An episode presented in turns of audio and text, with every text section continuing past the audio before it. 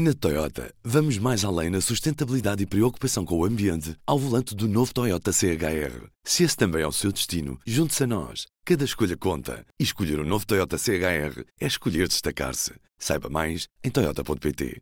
Viva! A guerra chegou ao 27º dia. P24, ligação Ucrânia. Eu sou o Ruben Martins. E eu, a Carolina Amado. Num podcast dedicado exclusivamente ao que se está a passar na Ucrânia e as consequências para o mundo. Hoje, a NATO e a zona de exclusão aérea na Ucrânia. Um pedido tantas vezes repetido pelo presidente ucraniano nestes dias: fechem os céus da Ucrânia. Pedido sempre rejeitado pela NATO. Porquê?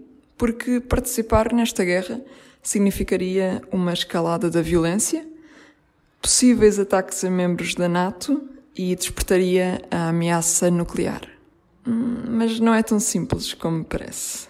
Neste P24, o professor de Relações Internacionais da Universidade de Amsterdão, Daniel Pineu. Daniel, o que é isto da zona de exclusão aérea? Há dois tipos, não é? Há uma zona de exclusão aérea militar e civil. Uma zona de exclusão aérea civil, não, à partida, uh, significa que já existe, de resto, não há aviação comercial a voar sobre a Ucrânia por simplesmente. E isso, nós sabemos que isso não vai acontecer porque é do auto-interesse, do interesse próprio das empresas, das companhias, não terem aviões no espaço aéreo onde está a haver ataques, porque isso tem riscos claro. muito grandes. Mas o que estamos a falar aqui, na zona de exclusão aérea militar, é, no fundo, usar o poder aéreo de um país ou de uma coligação, neste caso seria supostamente garantida pela NATO, é? ou por algum dos países uhum. da NATO, para usar esse poder aéreo para impedir que qualquer país, seja o país cujo território está a ser policiado no ar, seja um país terceiro, portanto, seja a Rússia, uhum. seja a NATO, seja a Ucrânia, possam usar aviação militar sobre um determinado espaço aéreo e não possam atacar alvos no terreno, nomeadamente cidades e civis. Uhum. Isto é uma, é, uma, uh, portanto, é uma utilização militar do poder aéreo para excluir do espaço aéreo sobre um determinado território a aviação militar de um outro país beligerante. Uhum. Uh, é, é, simplesmente isto. É isto que quer dizer. Não, não é tecnicamente muito complicado de entender.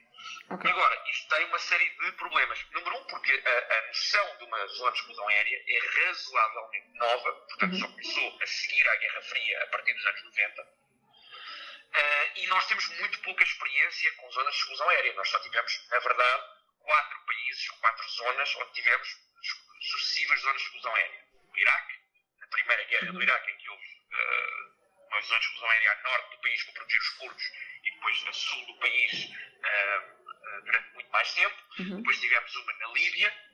Discutimos ou não se iríamos ter uma na Síria e houve algumas tentativas em alguns locais. e tivemos na Bósnia, 93, 95, se não me engano, outra zona de exclusão aérea.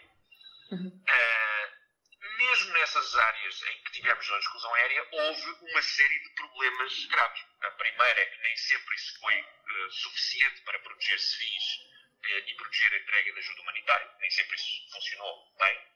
Número dois é que mesmo quando funcionava incrivelmente bem, uh, houve acidentes, nomeadamente no Iraque, onde os Estados Unidos tinham uma superioridade aérea absolutamente indiscutível e já tinham há uhum. mais de dois anos, ou quase três anos, a zona de exclusão aérea em funcionamento Houve, por questões variedíssimas, eh, de sinais, de identificação, uma série de coisas, houve um erro e, e houve uh, F-15 americanos que abateram helicópteros americanos que levavam militares americanos e oficiais iraquianos que morreram todos.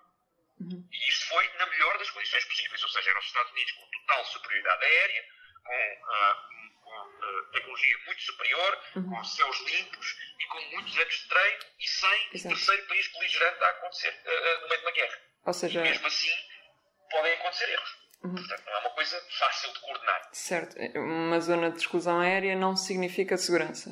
Não significa necessariamente segurança. Uhum. A terceira coisa é que uma zona de exclusão aérea, até agora, ainda só foi tentado sobre territórios razoavelmente mais pequenos, ou áreas mais Sim. pequenas, e, sobretudo, onde não havia, no geral, um conflito de larga escala a ocorrer e nunca contra um país com uma força aérea a sério. Ou seja, a Sérvia não tinha uma força aérea particularmente desenvolvida, o uhum. Iraque também não, a Líbia também não e a Síria também não. Portanto, é muito diferente isto acontecer na Ucrânia. Sim. tem um espaço aéreo enorme, são 600 mil quilómetros quadrados de espaço para proteger.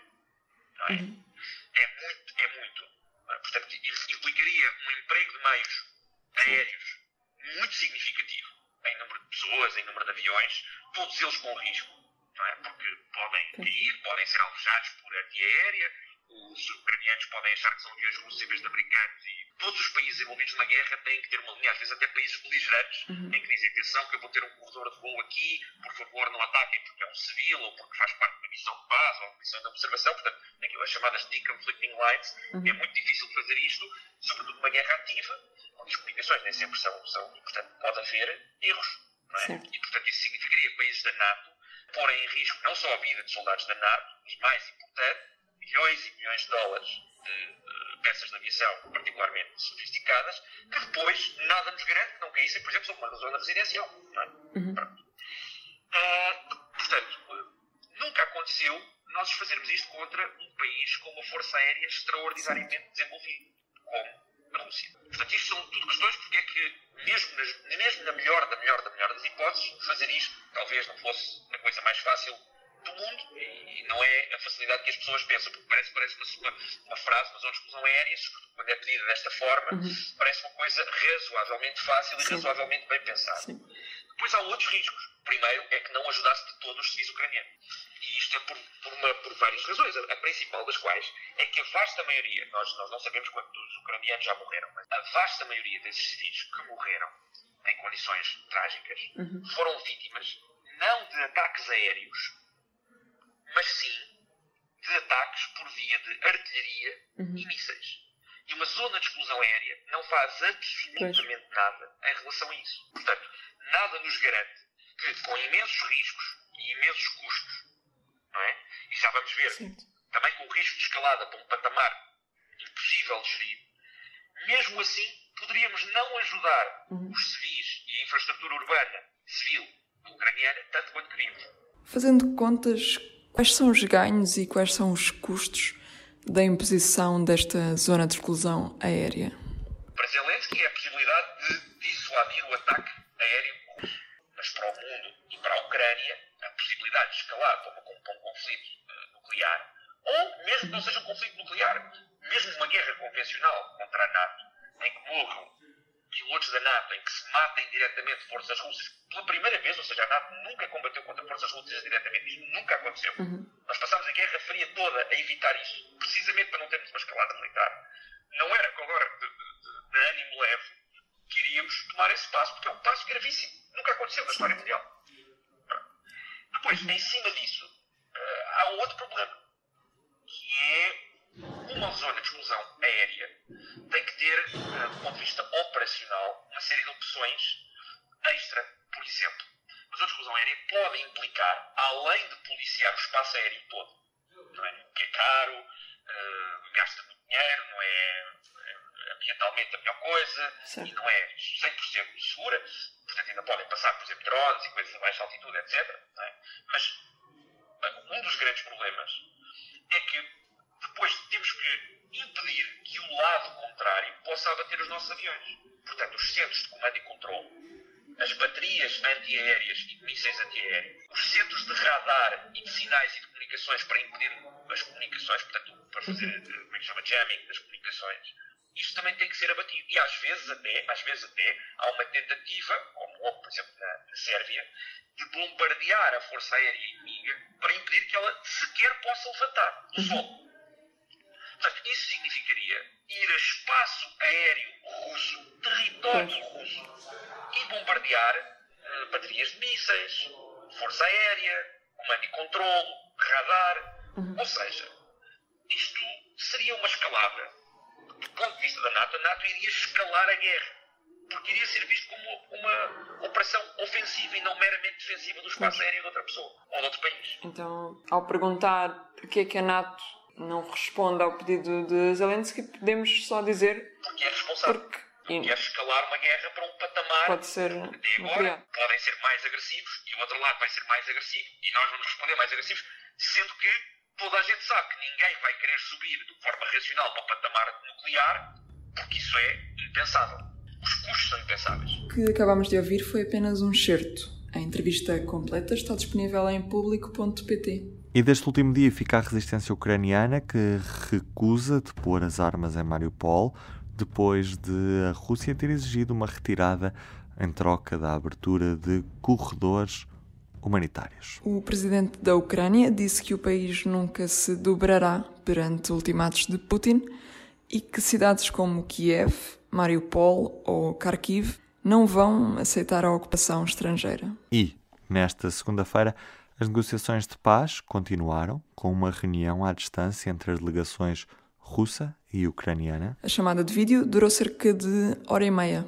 E mais de 8 mil pessoas foram retiradas com segurança nesta segunda-feira de cidades ucranianas que estão neste momento sob fogo. Isto através de sete corredores humanitários. A informação é da vice-primeira-ministra ucraniana, Irina Vereshchuk, que afirma que entre estas 8 mil pessoas, mais de 3 mil são habitantes de Mariupol, cidade cercada há várias semanas pelas tropas russas.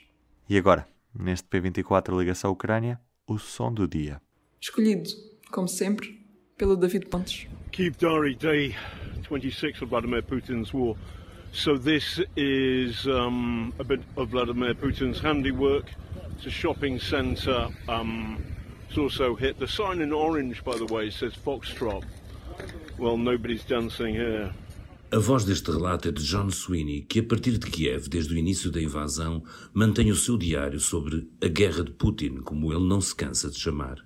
O vídeo foi feito ontem e o pano de fundo, como não poderia deixar de ser, é o centro comercial que as forças russas bombardearam na capital da Ucrânia.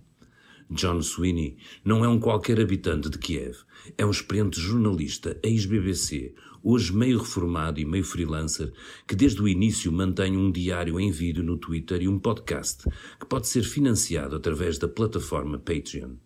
Com o seu já lendário barrete cor de laranja, a experiência de ter coberto revoluções e golpes em mais de 60 países e um portfólio onde estão investigações às influências de Putin na política norte-americana e inglesa, ele não é propriamente uma voz independente neste conflito. Mas não deixa também de ser uma janela aberta para vermos o cotidiano de Kiev. Podem segui-lo em John Sweeney Roar. Hoje há para ler uma nova reportagem publicada pelos enviados do público em Odessa, na Ucrânia. Miguel Manso e Luciano Alvarez, para ler, como sempre, em público.pt e também na edição impressa desta terça-feira. A reportagem tem o título Na região de Mykolaiv, por cada metro que avançam, os russos destroem tudo: aldeias, vilas, tudo. E fala sobre como as tropas russas se estão a aproximar de Odessa e a arrasar tudo aquilo que encontram. Esta foi a quarta edição do P24 Ligação Ucrânia. Este programa contou com a edição de Ruben Martins e Carolina Amado. Estamos de volta amanhã. Até lá. Até amanhã. O público fica no ouvido. Na Toyota, vamos mais além na sustentabilidade e preocupação com o ambiente ao volante do novo Toyota CHR. Se esse também é o seu destino, junte-se a nós. Cada escolha conta. E escolher o um novo Toyota CHR é escolher destacar-se. Saiba mais em Toyota.pt.